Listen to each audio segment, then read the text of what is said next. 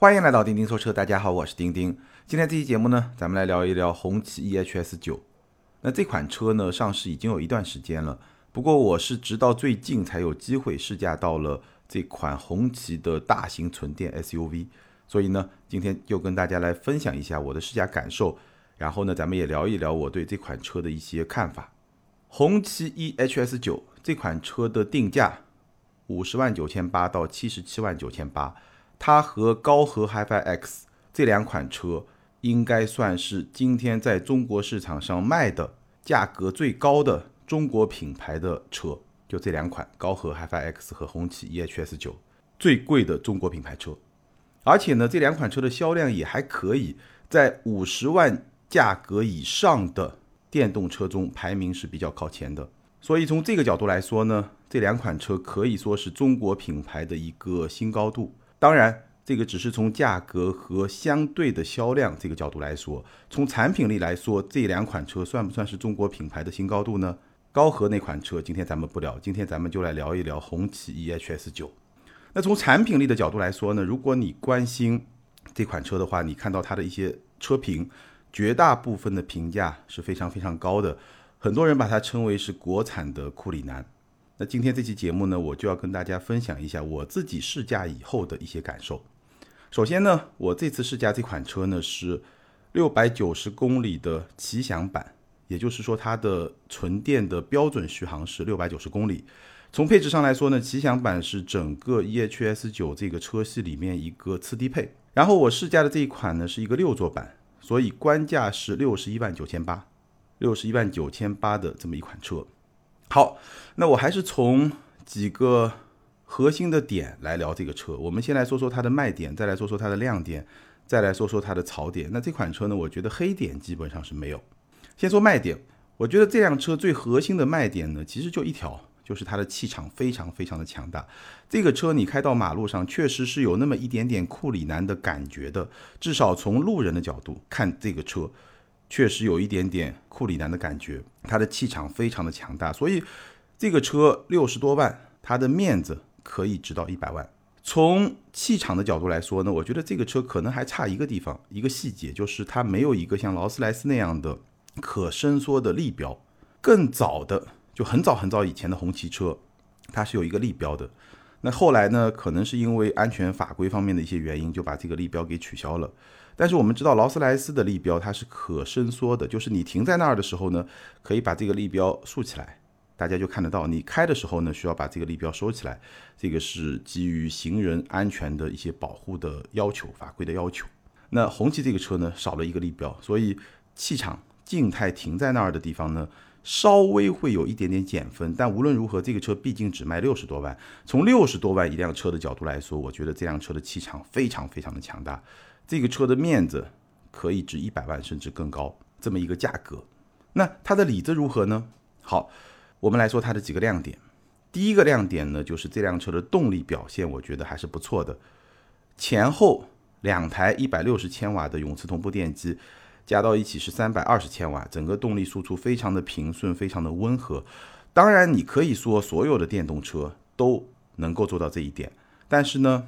作为一款卖五十万价格以上、六十多万的中国品牌的大型 SUV，我觉得能够做到这一点，其实并不是特别的容易。在汽油车时代，要做到这一点，真的是比较难的。但是呢，电车确实给了这么一个机会，在动力这个点上，从日常体验的角度来说，从动力输出的性能和平顺度这些方面来说呢。现在的中国品牌能够比较轻松的做到一个比较不错的水平。无论如何，第一点，这是它的动力是一个亮点，第一个亮点。第二个亮点呢，这辆车比较好开，这个其实也有点出乎我的意料之外，或者说意料之内比较好的一个水平。你也不能说红旗的大车就一定不好开，因为 H 九其实也还可以。但是呢，EHS 九这个车毕竟那么大，它能够做到这么好开。多多少少有一些超乎我的意料。这辆车的掉头半径比想象中明显要更小。虽然这辆车车长超过了五米，很大一个车，但是呢，掉头半径没有那么大，所以城市里面开呢，没有那么的笨重。而且它的底盘呢，并没有此类大车经常会有的那种特别忽悠的感觉，就是特别软。然后呢，你一个紧急变道呢，好像侧倾很大。其实这个身材的，无论是 SUV 还是 MPV，很多都会有这种有点忽悠的感觉。当然，你可能觉得忽悠是一种很舒服的表现，很舒服的体感的这么一种表现，但其实没有那么舒服。你太忽悠，不够稳扎，没有那么舒服。而这辆车呢，底盘并不忽悠，它的底盘是比较沉稳的，甚至从操控的角度来说也是比较听话的。一个紧急变线的动作，它给你的感受是比较的顺滑，而不是很忽悠。然后呢，你在比较长的弯道里面呢，去驾驶它，包括要超个车也是比较有信心的。就是它的底盘还是比较听话的，可控性是比较强的。当然，有一个硬币的另一面是什么呢？就是它的底盘的舒适性比较一般。对路感的过滤和隔绝并没有做到很好，和同价位的一些豪华品牌的产品来比呢，我觉得还是有差距的。别说那么大，你就跟国产的叉五或者说进口的叉五来比的话呢，这个底盘的舒适性确实是会有一些差距。但无论如何，整体上来说，这个底盘我觉得可以算是它的一个亮点。考虑到它是一个中国品牌的大型 SUV 的话，那为什么能够做到这一点呢？我觉得一个原因是它的电车的身份，因为它是一个电车，所以它的重心相对会比较低。它的车厢地板下面是有电池的，电池很重，所以重心会比较低。重心比较低的车呢，从操控的角度上来说呢，它确实能够做得更稳一点。那还有一点呢，就是它本身底盘的调教，我觉得也是会相对比较偏硬朗，没有那么的偏舒适。至少我试驾的这款次低配的版本是这样的。我不知道高配有空气悬架的版本舒适性是不是会做得更好，有可能，非常有可能会做得更好。但是呢，至少我试驾的这一台非空气悬架的版本，它的底盘，我觉得从操控、从驾驶、从好开的程度上来说是不错的。舒适性呢稍微会打点折扣，但也没有特别的差。所以呢，动力好开，这个是这辆车两个亮点，而且这两个亮点呢多多少少是有一些出乎我意料之外的，这个表现很不错。那接下来呢，我们来说它的几个槽点。首先，第一个呢，就是它的车机，这个车机的响应是比较慢的，尤其是你早上刚启动、刚开机的时候呢，这个响应是比较慢的。尤其是你和中国品牌一些做的比较好的车机来比的话，那你会觉得确实这个车机响应不是特别的快。当然了，它相比那些日系的一些车机肯定是会更好的，但是呢，你还是要。记得它的中国品牌的身份，从这个身份上来说呢，我觉得这个车机的表现响应比较慢，而且它的屏幕也不是特别的黑，它的屏幕还是有那种蓝底，这种屏幕呢给人的感觉就不是特别的高级。而今天中国市场上的一些中国品牌的比较出色的车机，它的屏幕其实已经是非常黑的，就整个体感很好的那种屏幕，所以这个是它的第一个槽点，车机。第二个槽点呢，就是它的第二排和第三排。我刚刚说的这辆车，我试驾的这辆是一个六座版，当然 EHS 九呢还有七座版。那它的第二排和第三排是一个什么样的表现呢？这个六座版它的第二排，我觉得有两个 bug。第一个 bug 呢，就是它的座椅不够宽大，六座第二排只有两个座位，那你完全有这个空间和这个余地，可以把座椅做的比较宽大，你坐在上面有那种坐沙发的那种感觉。不是说它要多软，而是说从空间感、从体量感上来说。一个比较宽大的座椅能够让你坐得更舒服，这个是显而易见的。那第二个 bug 呢，就是它的第二排六座版本居然没有杯架，这个我觉得是有点奇怪，也有点夸张。这么大一个大型的 SUV，六座版本第二排它居然居然是没有杯架的。那你如果要去做一些接待的用途，你怎么办呢？第二排通常会做比较重要的人物，你居然不给他一个杯架，对吧？这个有点说不过去。那第三排呢？空间表现一般，我觉得可能还不如理想 ONE。理想 ONE 会比它小一号，但是呢，空间表现会比它更好。为什么这辆车的第三排空间表现会比较一般呢？这辆车体量那么大，五米多的车，原因很简单。我给你打个比方，你想象一下，这辆车可能就是一个一百五十平方的大房子，但是呢，它的客厅特别大，就是它的车头特别长，那个气势很强大。所以呢，它留给房间的空间就没那么大了。那如果你做个两房，只有两排座椅的话，它空间非常的宽敞。但是如果你硬要做出一个三房，三排空间，那它的第三排的空间就不可能有那么大。这个是它空间分配的这么一个结果。这个车被很多朋友叫做国产的库里南，但其实库里南是两排座的版本，对不对？所以这个车呢，第三排的空间表现是一般的。如果说你买这个车，你更多的会有一些商务接待的用途的话呢，我的建议是你可以选顶配的四座版，不要选六座版或者七座版。所以第二排、第三排呢各有一些不太好的地方，这个是它的第二个槽点。第三个槽点呢，就这辆车的刹车，稍微深踩刹车的时候呢，刹车踏板会有轻微的这种高频的震动。我不确定是不是我试驾的这辆车的一个个案。但无论如何，我试驾那辆车非常新啊，里程数大概也就两三千公里，非常新的一款车出现这个问题呢，我觉得还是会有点问题。要么是你品控有问题，要么是你设计本身工程上、技术上有问题，反正总归是有问题，对吧？好，第四个槽点呢，就是这辆车的动能回收，大部分情况下，这辆车的动能回收的力度都非常的小。如果你想要获得一个比较大的动能回收的力度呢，你可以在驾驶模式的自定义模式中去设这个单项，把动能回收设到比较高的这么一个水平。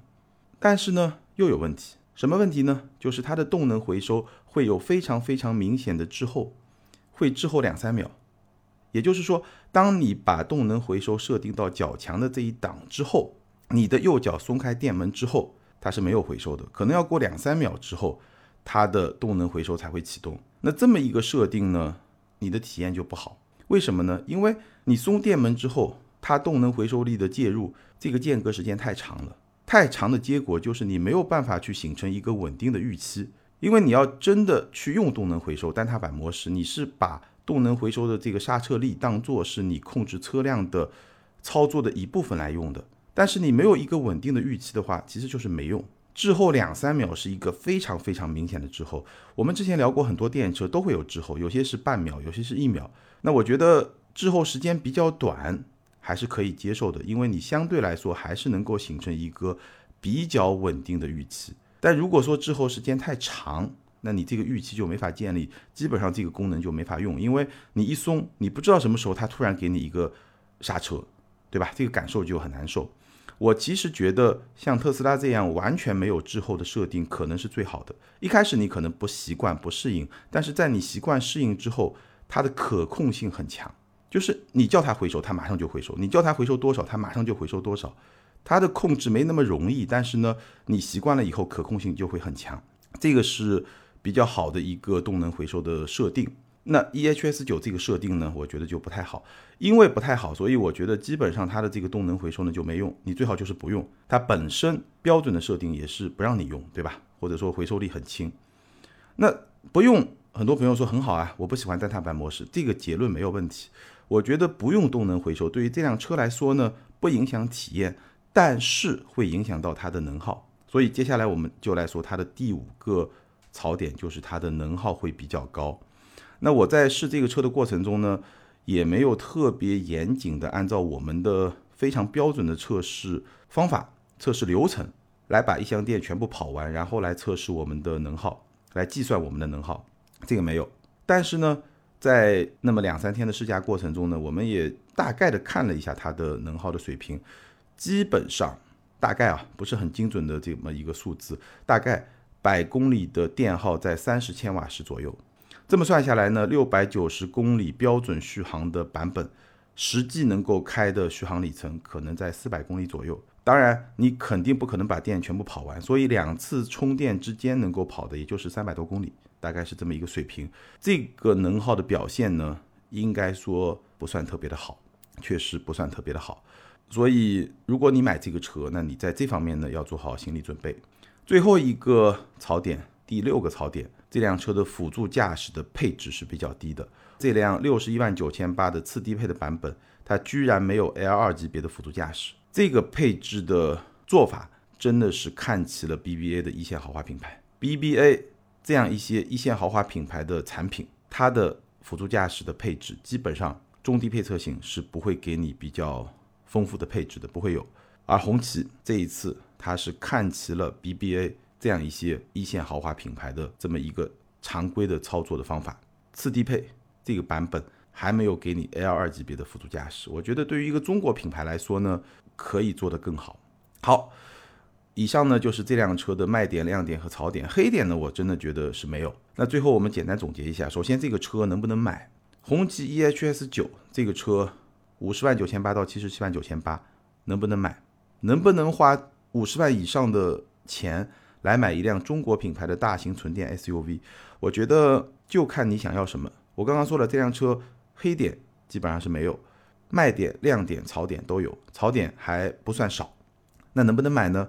如果你想要的就是这么一辆看上去气场非常强大、面子很足的，又是红旗品牌的大型 SUV，你想要你在开车进某些单位的时候，保安给你一个注目礼，或者说通行无阻，到什么地方都通行无阻，那么一种感觉的话，那这个车我觉得是能满足你的。我刚刚已经说了，六十万。或者五十来万，你能够买到一个一百多万的车的面子，那种气场，它还会给你一些身份的标签。如果这些东西是你需要的，是你想要的，那这个车值得买。那如果说你说这些东西对我来说其实没那么重要，我更看重这个车本身的产品力，那我觉得这个价格有更好的选择。所以第二个问题，EHS 九，它到底是不是中国品牌的新高度？我觉得从品牌力的角度来说可能是，但是从产品力的角度来说肯定不是。我们刚刚已经聊了它很多的槽点，而有些槽点呢，我觉得还是一个比较底层的短板，就是要么就是你的技术能力还有一些局限，要么就是你的产品设定本身还没有做得特别的好。所以这辆车的产品力在同价位的中国品牌的阵营里面肯定不是新高度。我们不说。更多的车，就最近上市的两款新车，比如说未来的 ES 七、理想 L 九，我觉得这两款车虽然我都还没有体验过，但是呢，我从产品本身的形态来看，我相信他们的产品力都会比 EHS 九更强。这个是基于更早我对未来和理想产品的体验的这么一个预判。那那两个车呢，我们有机会也会去试驾，也会跟大家来聊。但今天的结论呢？其实非常的清楚，EHS 九这个产品其实它品牌力非常非常的高，但是呢产品力其实就没有那么的高，所以是不是适合你呢？我相信听到这儿你应该已经有了自己的判断，自己的结论。好，以上就是今天节目的全部内容，再次欢迎大家去关注我们的视频节目，去 B 站关注我们的钉钉说车来支持我，感谢大家，咱们今天就聊到这儿，下回接着聊，拜拜。